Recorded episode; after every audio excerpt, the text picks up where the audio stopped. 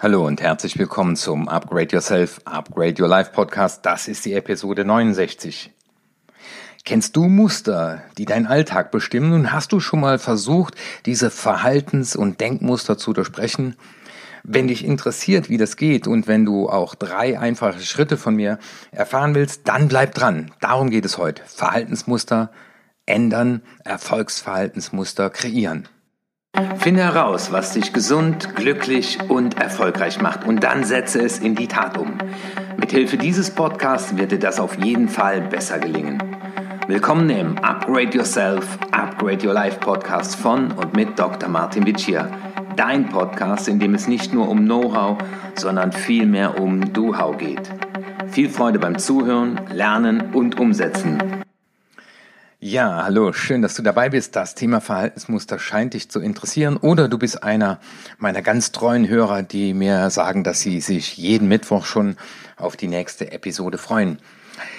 Ja, das Thema Verhaltensmuster ist ein Riesenthema, auch in meinen Coachings, in meinen Trainings. Also steht man grundsätzlich erstmal darunter. Das heißt, es sind angeborene oder erlernte Bewegungsabläufe, sagen die Psychologen, und Verhaltensweisen von Menschen und angeboren oder erlernt, äh, deswegen Muster, weil sie irgendwann vorhersehbar sein werden. Vielleicht kennst du das bei dir, dass du ein gewisses Muster hast, zum Beispiel in einer Beziehung auf Stress zu reagieren oder Streit. Also bist du eher das angepasste Kind, das dann äh, lieb und nett wird? Oder hast du das Muster, dass du angreifst, das rebellische Kind? Das wären zum Beispiel Muster, die man bei jemand erkennen kann. Und du weißt ja, ich war ja mal 16 Jahre lang Kriminalbeamter und dieses Thema Profiling, gerade bei Tätern, die man nicht kannte, da war ja die Herausforderung, gibt es irgendein Modus operandi, haben wir den genannt? Gibt es irgendein Muster, was wir erkennen, wo wir sagen können, das muss dieser Täter gewesen sein, weil der macht das immer. Es gab zum Beispiel Leute, da haben wir Ohrabdrücke am Fenster genommen, weil der hat immer äh, erstmal äh, an verschiedenen Fenstern gehört, ob da jemand drin war. Es gibt andere Leute, die in einer gewissen Entfernung zum Tatort ihr Fahrzeug parken, ähm, die ähm, an einer ganz bestimmten äh, Kiosk immer ihre Zigaretten kaufen oder an einem ganz bestimmten Tag immer zum EC-Automat gehen. Äh, und wenn man diese Muster kannte, konnte man natürlich auch bei Observationen äh, ja das berücksichtigen. Also insofern ist schon ganz spannend. Aber das Thema ist ja, äh, was passiert da in unserem Gehirn? Weil unser Gehirn äh, reagiert ja alle drei Sekunden aus unserer Umwelt auf einen Reiz. Also das nennen die Gehirnforscher Stimulus. Und wenn du jetzt zum Beispiel ähm, mitbekommst, dass in deinem Team, wenn du Führungskraft bist, äh, in einem Meeting sich zwei Grad fetzen, also ja Meinungsverschiedenheiten, und du bekommst mit, dass der eine der Meinung A und der andere der B ist und beide äh, verhärten das so ein Stück weit und diskutieren, dann wird dein Thalamus diese Situation bewerten und wird sich erstmal die Frage stellen, ist das wichtig oder unwichtig? Also dein Gehirn nimmt viele, viele Reize wahr und das ist die Aufgabe dieses Gehirnbereichs, den man Thalamus nennt, der bewertet. Dann kommt die Amygdala ins Spiel, das heißt, die ist für Reaktionen verantwortlich, nämlich Kampf, Flucht oder Starre. Das heißt hier, wenn alle Erfahrungen, die du jemals gemacht hast, äh, in Einklang gebracht mit dieser Situation und dein Unterbewusstsein, du kennst das ja aus meinen Büchern, Seminaren oder auch aus dem Podcast, Angela, mein Schutzengel, äh, das ist ja ein Teil äh, auch Amygdala, äh, die gibt uns dann eine Empfehlung und sagt, äh, hier haust du besser ab. Äh, das heißt, wenn ich negative Erfahrungen gemacht habe als äh, Mensch mit dem Thema Konflikt, werde ich auch als Führungskraft von der Amygdala die Botschaft bekommen, Flucht. Aber das ist ja deine Herausforderung als Führungskraft oder aber als Vertriebler, äh, wenn der Kunde eine Beschwerde hat, da aktiv drauf zuzugehen. Also hier müsstest du dann dein Gehirn überlisten oder ein neues Verhaltensmuster installieren. Als nächstes kommt der Hippocampus ins Spiel, das heißt, der trifft die Entscheidung, äh, auch behalte ich das im Gehirn, also äh, muss ich das speichern oder kann ich das löschen, weil es so unwichtig war. Also sitze hier gerade in Steinheim, in der Nähe von Stuttgart, habe heute Morgen hier beim Bildungswerk einen Vortrag gehalten. Und wenn jetzt hier ein Blatt äh, vor meinem Fenster steht, ein Baum, vom Baum fällt, dann wird mein Gehirn das zwar wahrnehmen, äh, aber äh, es besteht klar keine Notwendigkeit, äh, dass ich mich daran noch in fünf Jahren erinnere. Damals fiel ein Blatt vom Baum, also der Hippocampus wird da vermutlich sagen, löschen. Aber das tolle Feedback meiner äh, Zuhörer, dass wir da nicht löschen, weil das hat mir auch gut getan, die Leute, die danach zu mir kamen.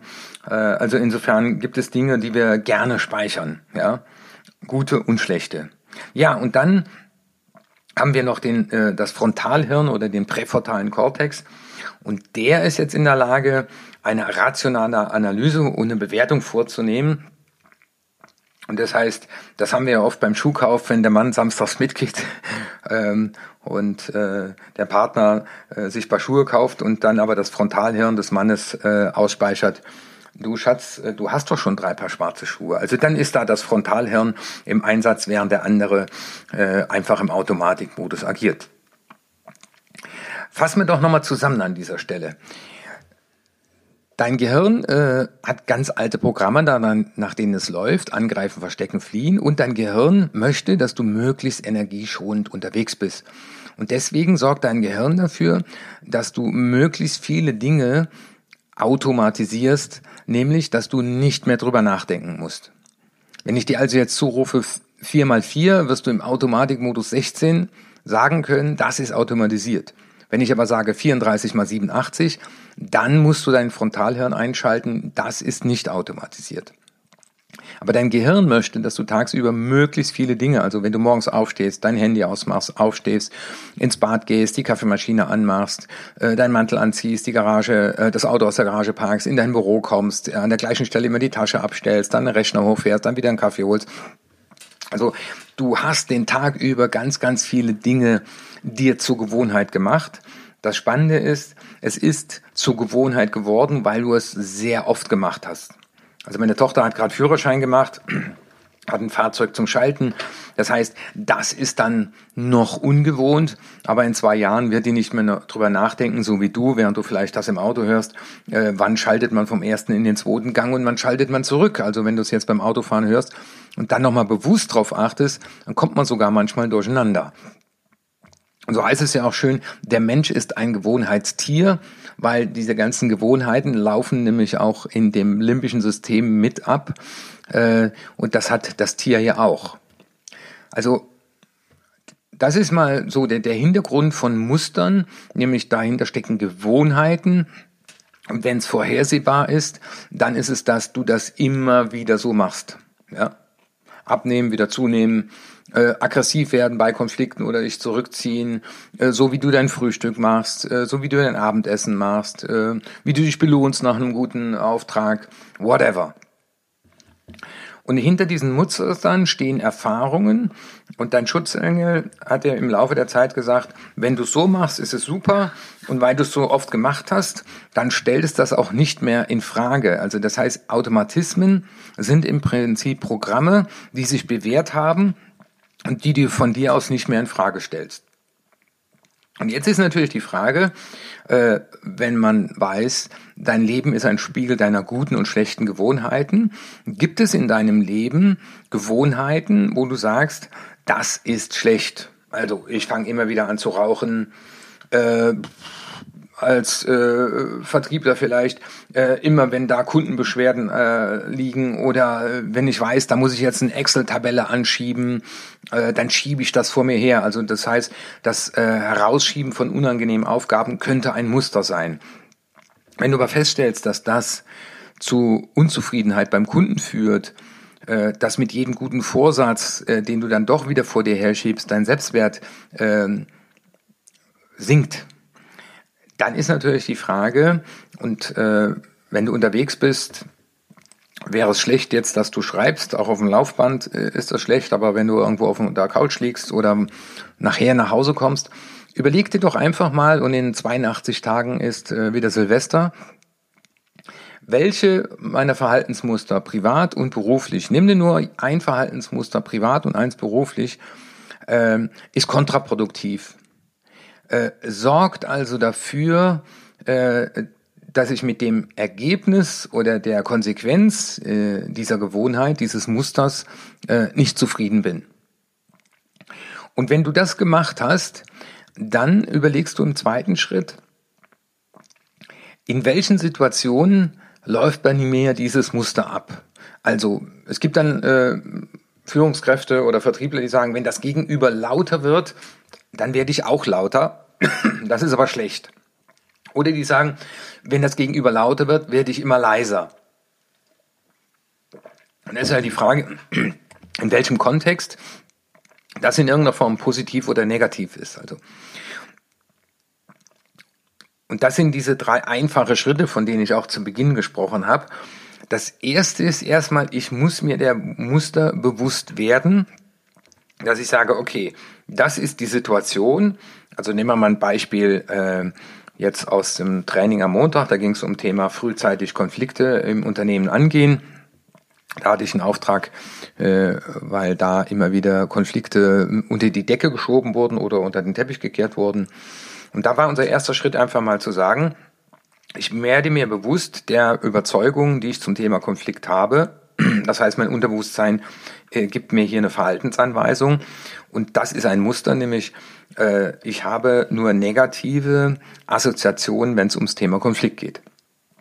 Dann werde ich mir bewusst, dass das bei mir so ist und dass ich dieses Muster habe. Das könnte auch sein, dass du dir bewusst wirst, dass du morgens dreimal die Snooze-Taste drückst. Wenn du dich aber darüber aufregst und sagst, letztendlich könnte ich doch immer auf Viertel vor sieben stellen, aber ich stelle mir dann immer auf Viertel nach sechs und drücke dann noch dreimal, das ist ein Muster, das dauerhaft schädlich ist, weil du dich nicht mehr auf dich verlassen kannst oder wie heißt es so schön, welchen Ruf haben sie bei sich selbst?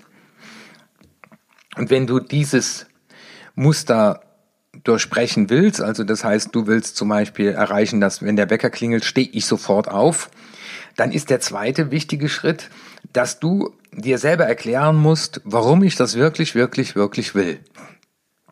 Ja. Und das heißt, in dem Augenblick der Entscheidung, nämlich wenn das dann am nächsten Morgen wieder klingelt, dann musst du dir bewusst werden, warum du das wirklich, wirklich willst. Und die neue Überzeugung ist, ich stelle mir den Wecker für die Zeit, wo ich auch tatsächlich aufstehe.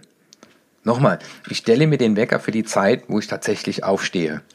Und das heißt, im Augenblick der Entscheidung wird es wichtig sein, dass du dir diesen neuen Glaubenssatz abrufst und dein Gehirn damit fütterst. Und wichtig wird sein, dass du das so langsam tust und dich nicht überforderst, weil ich äh, stelle fest, dass sich viele Leute überfordern und sagen, ich mache das zum Beispiel jeden Tag. da empfehle ich eher, äh, zu sagen, okay, ich mache das jetzt mal drei Tage am Stück und dann gucke ich mal, was da passiert. Oder ich mache das montags, mittwochs, freitags. Auf keinen Fall am Wochenende. Ja?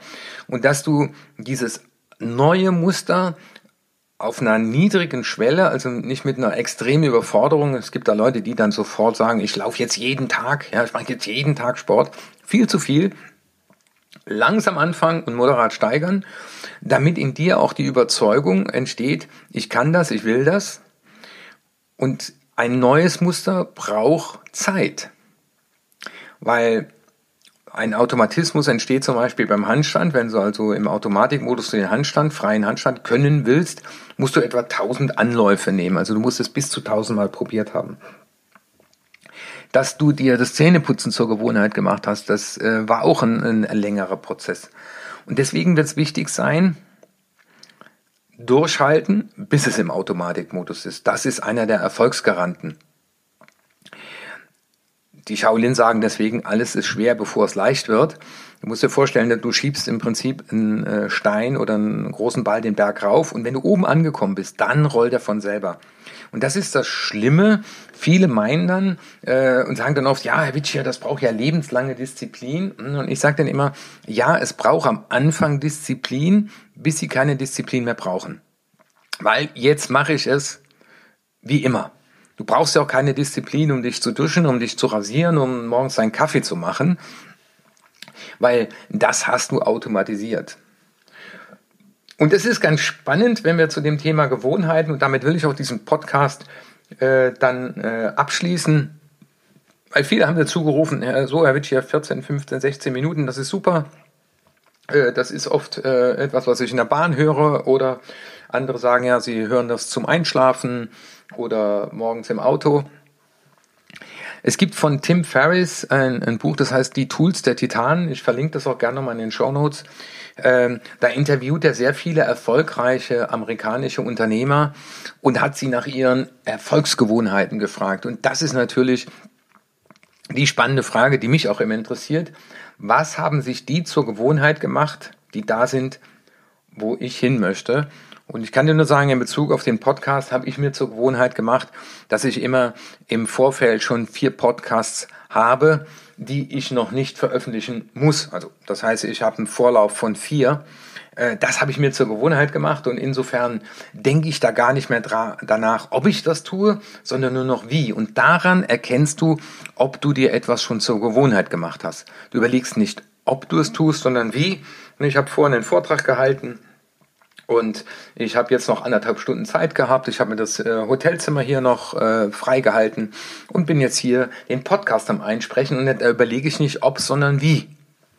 Äh, und daran merke ich, dass ich mir das zur Gewohnheit gemacht habe. Und äh, insofern überleg dir mal, welche Dinge, welche Gewohnheiten sind erfolgsentscheidend. Ein Spiegel deiner Gewohnheiten. Dein Leben ist ein Spiegel deiner guten und schlechten Gewohnheiten.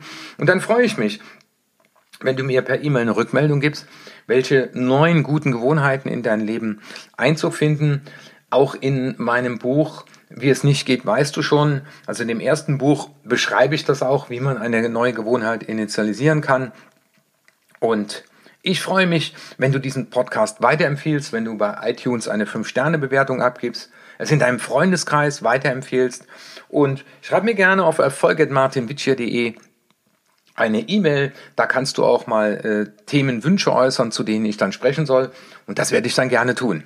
Ich wünsche dir einen wunderschönen Tag. Setz mindestens eine Sache davon äh, in die Tat um, dann hat dieser Podcast auch für dich einen Sinn gemacht. Dein Martin Witsch hier. Das war die nächste interessante Folge des Upgrade Yourself, Upgrade Your Life Podcast. Finde heraus, was dich glücklich, gesund und erfolgreich macht und setze es in die Tat um.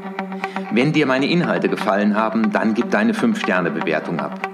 Lass mich aber auch wissen, zu welchen Themen ich weiterhin sprechen soll und schicke mir deswegen eine E-Mail an erfolg.martinwitschi.de.